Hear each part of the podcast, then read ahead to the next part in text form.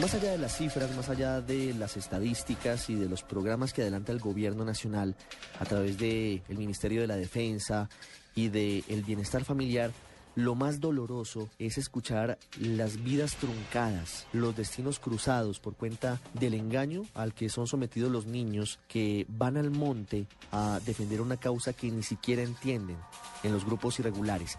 María Camila Díaz ha obtenido dos de esos testimonios que realmente nos sobrecogen, nos arrugan el corazón, nos ponen a pensar realmente sobre lo que estamos haciendo, sobre si es suficiente para acabar con uno de los peores problemas del país el reclutamiento de los niños. Mara Camila, buenas tardes. Hola, ¿qué tal Ricardo? Buenas tardes. Y como usted lo dice, una de las caras definitivamente más duras del conflicto se ha visto reflejada tristemente en el reclutamiento de menores de edad. Según UNICEF y la Human Rights Watch, serían entre 9.000 y 12.000 los menores reclutados por paramilitares y guerrilleros en los últimos cinco años. Sin embargo, el Tribunal Internacional sobre la Infancia afectada por la guerra y la pobreza de la Misión Diplomática Humanitaria, esta es una ONG con sede en Medellín, aseguró que habría más de 14.000. Andrea, una ingenua y vulnerable niña de 15 años, hija de campesinos en el Bajo Cauca antioqueño, pensó que había encontrado por fin la felicidad. Entonces conoció a un supuesto minero que le daría una vida que siempre soñó. Una vida que en cuestión de días se convirtió en su peor pesadilla. Una vida que hoy, a sus 25 años, siendo madre de tres pequeños, jamás se la desearía a nadie.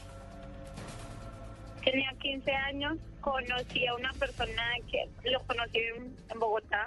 Al último me dijo que viajaba porque era minero. Cuando supuestamente lo íbamos para la mina, ahí el caballero resultó que no era minero. Cuando estuvimos por allá y llegamos hoy un poco de gente rara y ahí me dijo, no, la verdad yo no soy minero. Entonces yo le dije, no, ¿será que es posible que me ir? Y él me dijo que no. Yo le dije que me dejara ir para la casa y que yo era una niña y que yo tenía 15 años. Y él me dijo que ya no había vuelta porque ya yo ya me había ido con él como su mujer. Entonces, la verdad a mí me dio muy duro, yo lloraba mucho. Fue de los 15 hasta los 22, pero mi mamá no sabía dónde estaba. Y entonces yo le dije, ¿cómo así? Mire que usted me dijo mentiras. Me ¿cómo yo le iba a decir la verdad sabiendo que usted no se iba a venir? Y al tiempo llegamos hacia trato abajo.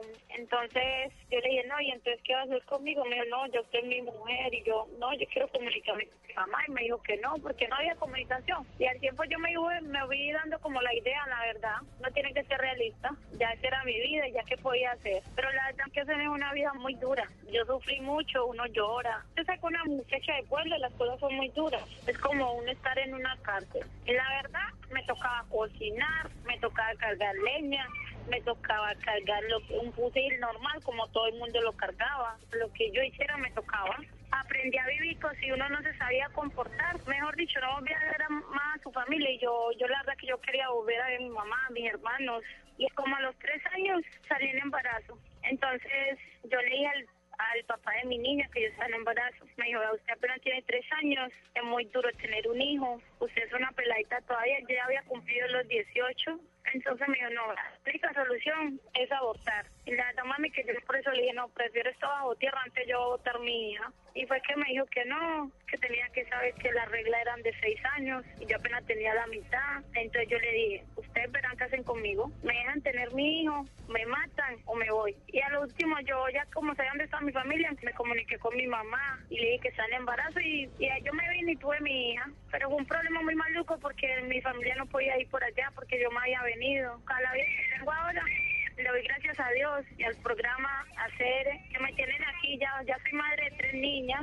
Ahora estoy casada con otra persona. Con él tuve dos niñas hace tres años. Ahora soy una mujer de hogar. Ya no le he dicho la verdad.